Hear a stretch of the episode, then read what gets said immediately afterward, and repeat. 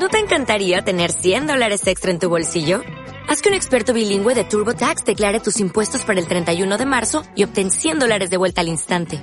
Porque no importa cuáles hayan sido tus logros del año pasado, TurboTax hace que cuenten. Obtén 100 dólares de vuelta y tus impuestos con 100% de precisión. Solo con Intuit TurboTax. Debes declarar para el 31 de marzo. Crédito solo aplicable al costo de la presentación federal con TurboTax Full Service. Oferta sujeta a cambios o cancelación en cualquier momento. Hoy te quiero contar cómo a Jesús le ponen a prueba con una pregunta sobre el tema del amor. Y es que no hay quien le pille. Toca despertar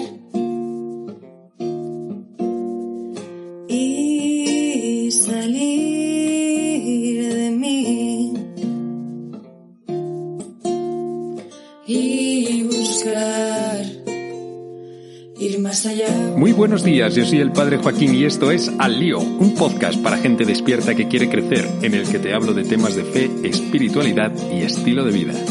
Bienvenido, bienvenida, estamos en familia.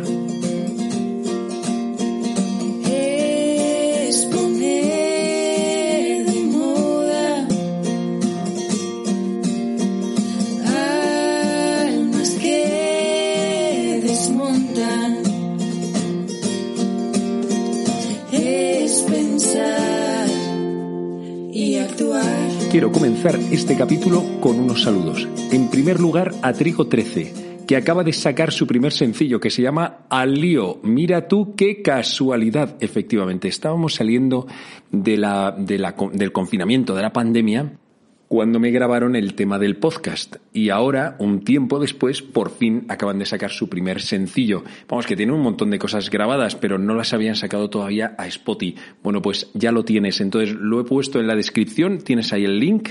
Pero vamos, que basta con que busques al lío Trigo 13. Así se llaman, son unas máquinas. Y los otros saludos es que he estado mirando las métricas y el último capítulo ha habido dos reproducciones en la India y otras dos en Finlandia. Oye, os saludo. Qué bien. Fíjate, desde dónde estáis, eh, estéis donde estéis, no sé dónde, pero no me imagino cómo será Finlandia. Y bueno, pues la India un poco. Pero, pero oye, en fin, que estéis donde estéis, si os quiere.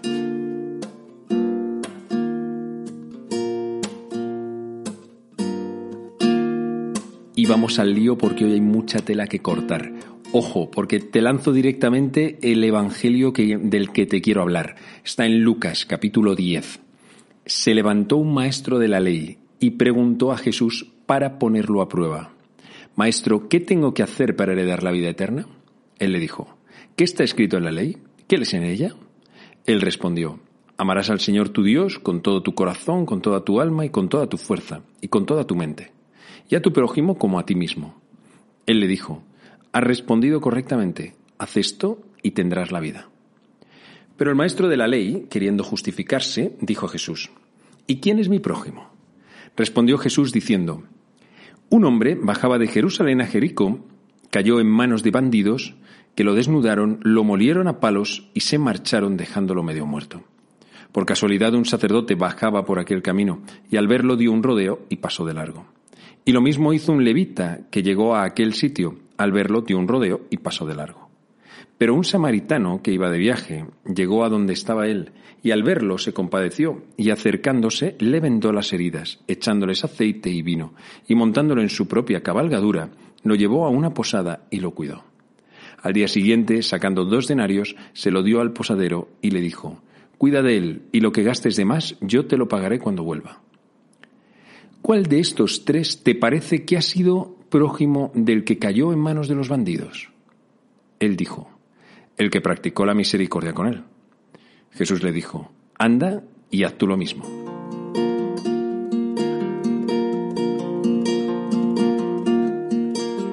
¿Sabes qué me ha pasado con esta lectura? Que es la típica como que ya te sabes. Y entonces yo la he leído y he dicho, bueno, pues bien, pero es que no te lo pierdas. El Señor me ha explicado de qué va. Ya te lo digo. Y entonces te quiero hablar de como de dos focos, de dos puntos. El primero es lo del mandamiento este del amor y luego la parábola del samaritano, que igual es menos conocida que lo otro, Mm, Lo otro yo creo que a todos nos suena, ¿no? Mm, Por cierto, ¿te acuerdas tú de eso que nos decían? El orden de los factores no altera el producto, ¿no? Pues en este caso sí. Aquel hombre era experto en la ley. Le pregunta a Jesús para pillarlo. Pero bueno, Jesús le devuelve la pregunta y no sé qué, y al final, pues bueno, más o menos que llegan a un acuerdo. ¿En qué consiste? ¿Cómo funciona? Pues amar a Dios sobre todas las cosas y al prójimo como a uno mismo. El orden es importante. Lo primero dice amar a Dios de una manera especial, sobre todas las cosas. Y después, y al prójimo, también con un, como con una especificación, como a uno mismo. Amar al prójimo como a ti mismo, ¿no? Bueno, vamos al tema del orden. Qué importante es primero amar a Dios y después amar todo lo demás. Ojo porque, porque nos puede parecer como un poco excesivo, ¿eh? Porque claro, empiezas a decir amar a Dios, amar a Dios. Me imagino como si el amor, el amor del corazón fuese como una tarta. Entonces tú dices, bueno, pues si tienes que amar a Dios, lo primero de todo, ¿qué, qué, porción mm, para Dios? No sé, ¿cuánto, cuánto le quiero? Como si un 70% para Dios. Sobre todas las cosas, no sé, 70, no, me pareciera poco, 80. No, ya, pero es que luego tengo un montón de cosas más. Bueno, pongamos a, a Dios, le quiero 70% a Dios. Y me queda el 30%. ¿Y, para mi familia? ¿Qué, qué les pongo? Un 20, un 20%, solo. Porque luego tienes a todos tus colegas. Y luego tu trabajo y, bueno, eso sí te gusta. Eh, tus aficiones, tus proyectos, tus ilusiones, pues un montón de cosas. Bueno, tú mismo también. Puf, menudo lío. Como empecemos a repartir el corazón en porcentajes, no puede ser.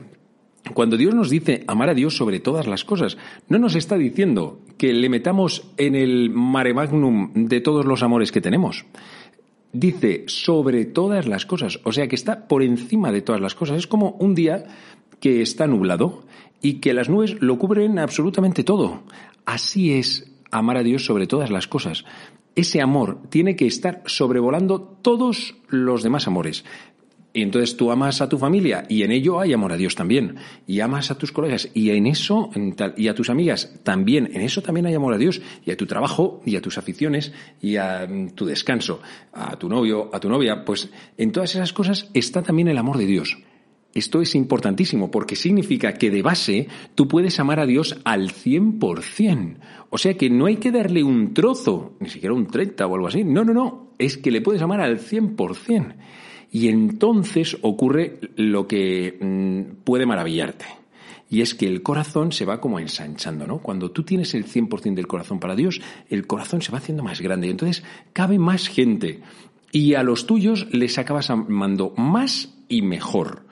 De verdad, te lo juro por Snoopy, es que es así, es que empiezas a amar a la gente más y vuelves a casa y como que a tus hermanos que no les soportas, les quieres más y a tu novio que tiene una pedrada le quieres más.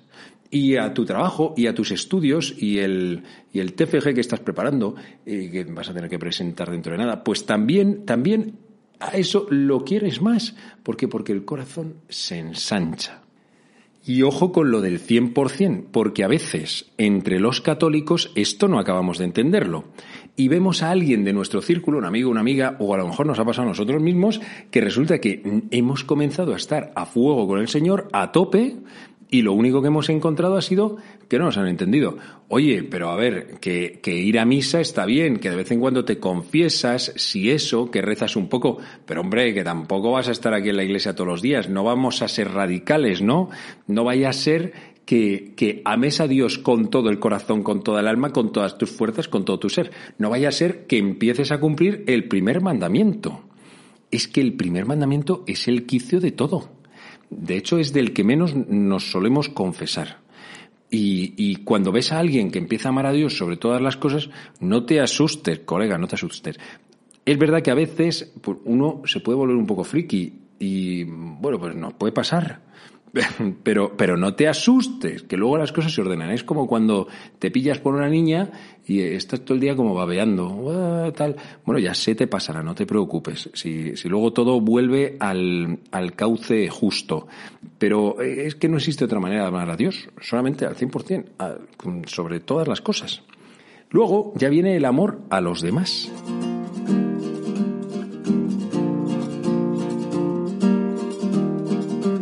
Jesús especifica como a uno mismo. Esto encierra mucha sabiduría, porque es verdad que en la medida en que te amas a ti, puedes amar a los demás bien. Y cuando no amas bien a los demás, se puede dejar entrever que no acabas de quererte a ti bien. ¿Qué es lo que le pasa a una persona que es súper eh, exigente con los suyos, con su novio, su novia y tal, o con sus amigos, que no les pasa ni uno? Pues que eso mismo lo hace sobre sí, lo que pasa es que lo proyecta hacia afuera. ¿Qué es lo que pasa cuando resulta que no soportas absolutamente a nadie? Bueno, pues que no te estás soportando a ti mismo. Eh, si es bastante sencillo, ¿no? Entonces, ¿de qué se trata? Pues que tenemos que aprender a querernos a nosotros bien. A veces no nos queremos bien. Incluso, pues, por ejemplo, nuestro descanso no es verdadero descanso, nuestras amistades no nos acaban de llenar, nuestra vida espiritual sabemos que tenemos que darle un impulso, no lo acabamos de hacer. Muchas cosas por las que no acabamos de cuidarnos nosotros bien. Y cuando entramos en esa dinámica de dejarnos querer, sobre todo por las personas que sabemos que nos quieren bien porque nos lo han demostrado muchas veces, entonces amanece como esa sana autoestima y mm, empezamos a amar mejor, más y mejor a todos los de nuestro entorno. Esto aplica a todos, creyentes y no creyentes. Pero es verdad que cuando tú has cumplido primero el otro mandamiento, el de amar a Dios sobre todas las cosas, empiezas también a experimentar su amor de una manera fuerte, grande, y entonces eso es una escuela, es que es una escuela de amor, es un chute para la emoción, para la afectividad que alucinas. Entonces, por eso los cristianos vamos sacando pecho y con seguridad, porque es que sabemos que hay un Dios que está por encima de todo y que nos ama, que nos quiere.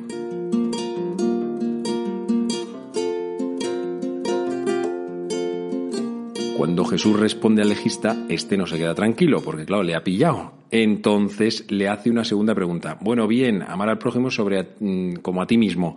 Ya, pero ¿y quién es mi prójimo? Es como esas veces que estás en una discusión con alguien y le vas dando respuestas y él sabe que le está respondiendo, pero te dice, ya, ya, pero ¿y entonces por qué dices esto? ¿Y entonces por qué lo otro? Eh, qué pesadilla. Bueno, pues Jesús tiene de estas bastantes. Entonces es cuando le cuenta esta parábola del samaritano que hay uno que va bajando de Jerusalén a Jericó y le pegan una paliza unos, mm, unos bandidos y nadie le hace ni caso. Pasa por ahí otro legista y pasa por ahí un sacerdote, pasan de largo, pero pasa un samaritano también, que, que eran unos que estaban un poco como echados de lado entre los judíos. Y, y, ese sí que se para. Y, y lo cuida, tal, lo lleva a una posada, y bueno, pues, pues todas estas cosas, ¿no? Bueno, antes te decía que Dios me había explicado esto y te lo quiero contar. Este jueves pasado quedé con un amigo a mediodía en el centro de Madrid. Es un amigo al que quiero mucho, lo conozco desde hace un montón de años y estábamos buscando un sitio donde poder comer y estar así tranquilos, poder ponernos un poco al día y tal, ¿no? Estábamos en la plaza de San Francisco el Grande, la habíamos pasado y oímos detrás de nosotros, a lo lejos, unos gritos muy fuertes. Nos damos la vuelta y decimos, tú, pero ¿qué está pasando? Y había dos que estaban como pegándose. Exactamente no, porque es, era uno estaba pegando a otro. Este uno era un poquito más bajito, el otro tenía pelo largo pero recogido como con un moño, y el bajito le estaba pegando unas voces que, que, que a mí me sobrecogieron estaba diciendo algo así como, pero tú sabes quién soy, tú no me puedes hacer eso, puedo hacerte mucho daño, tal, tal, tal. Y entonces, en medio de todo esto, le soltó un bofetón, no te puedes ni imaginar, que se oyó en Burgos. O sea, eh, nos quedamos de piedra diciendo, lo has escuchado, ¿no? O sea, es que estaba a lo lejos y entonces no acabamos de verlo bien, pero el bofetón lo escuchamos perfectamente. El otro bajó la cabeza ni se inmutó, o sea, aguantó y tal. Y ahí siguieron. En ese momento yo estaba muy nervioso y, saqué el móvil diciendo, oye, tenemos que hacer algo, no sé qué. Pero mientras tanto seguíamos dando un poco, como poniéndonos un poco a resguardo, que no nos viesen, pasaba alguna persona, pasaba de largo y tal, la estaban montando en ese momento digo, oye, tengo que llamar, marco el 112, estoy esperando la señal, ya se enfrascan los dos a pegarse, mientras tanto me pregunta, el de emergencias, que qué está pasando, que dónde estamos, que no sé qué, tal. Estos ya están enfrascados, pero ya se separan y, ahí queda la cosa. Me dicen que no pueden hacer nada, porque si se han separado además, pues que entonces no puede ir la policía y tal. Y ya lo dejamos pasar, ¿no? Seguimos nuestro paseo, este amigo y yo, mientras estábamos buscando un sitio para comer. Y, y yo me quedé con muy mal cuerpo, muy mal cuerpo, por la violencia que había visto, que había sido grande y real, o sea, esa gente se había pegado una paliza, literalmente, no delante de nosotros, pero sí a lo lejos, pero quizá más porque yo no había hecho nada. Entonces le dije a este amigo que me había quedado mal, porque no había hecho nada, porque me había quedado a distancia, y, él me dijo, hombre, pero sí que has hecho, Joaquín, has llamado a la policía y además no te puedes meter ahí en medio porque vas a salir tarifando. Es que al final el que va a salir perdiendo eres tú. Y esto pues yo me quedé tocado. Yo sé que el Señor en ese momento mmm, había puesto en mi corazón que yo tenía que ir. No sabía a qué, no lo sé. Luego estuvimos comiendo en una terraza y en la sobremesa empezó a diluviar de una manera que no te puedes ni imaginar. Entonces pensé, así debe de ser el llanto de Dios por toda la violencia, todo el odio que hay entre sus hijos. Al día siguiente, en mi oración personal, cogí ya el texto de, del domingo para prepararlo, que era esta misma lectura. Y me sentí de nuevo denunciado y además la comprendí perfectamente. Me sentí muy identificado con ese sacerdote que lo vio y pasó de largo, porque tenía cosas que hacer, porque no tenía por qué implicarse, porque no era su problema, y por tantas cosas. Ay, amigos míos. Sabes, a Jesús, este, este hombre legista, le pregunta, ¿y quién es mi prójimo? Pues curiosamente Jesús no responde quién es su prójimo. Jesús acaba diciendo, ¿cuál de estos tres? O sea, el levita, el sacerdote o el samaritano. ¿Cuál de los tres te parece que ha sido prójimo del que cayó en manos de los bandidos? Esta es la pregunta que de nuevo Jesús le devuelve al legista. ¿Quién es el prójimo? ¿Quién se ha hecho prójimo de aquel que lo estaba pasando mal? Jesús no responde quién es mi prójimo. ¿Y sabes por qué? Porque es demasiado evidente. Yo el otro día sabía perfectamente quién era mi prójimo. Lo sabía. La pregunta que Jesús me estaba lanzando a mí era, Joaquín, ¿te quieres hacer prójimo de este tío? Esa era la pregunta. Y esa es la que nos lanza a todos nosotros, porque nos da miedo miedo lanzarnos. Yo, no digo este caso concreto, ¿no? Si, y además te quiero decir en alto y así mm, a ti mi pecado, porque lo, vivo de esta manera, para que veas que, que, esto nos puede pasar a todos, que es que no es solamente una cosa mía, es esto, si, si muchas veces vemos a nuestros prójimos y están en nuestra familia, están en, en nuestros grupos de amigos, está en la uni, está en tu trabajo, está muy cerca la pregunta que Jesús nos hace es, vale, vale, vale, pero tú vas a hacerte prójimo o no? O sea, ¿te vas a quedar a distancia?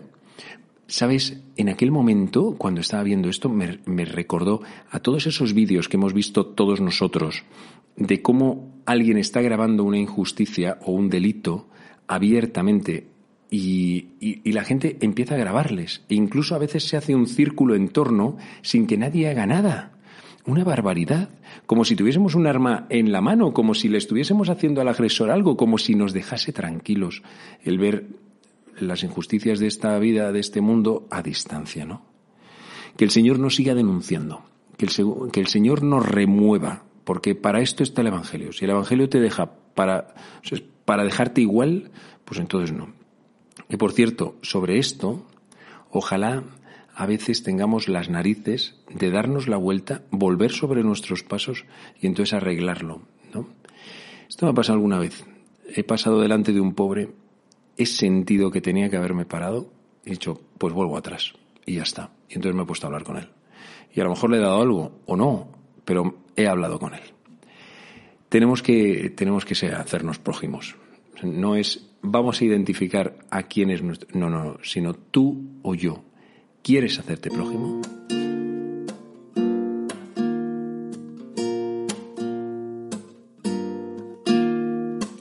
Último dato sobre esta parábola, que en realidad es el plato fuerte. Lo que pasa es que he querido ir a lo más práctico y me queda poquito tiempo para hablarte de esto. No es una parábola, es una alegoría. Una alegoría es un ejemplo en el que cada elemento significa algo. Cuando Jesús cuenta esta historia es absolutamente intencional y está hablando de Él. Él está exponiendo toda la historia de la misericordia divina. El hombre que baja desde Jerusalén hasta Jericó es la humanidad que se está echando a perder. Jerusalén significa ciudad de paz y es la ciudad donde Dios reside.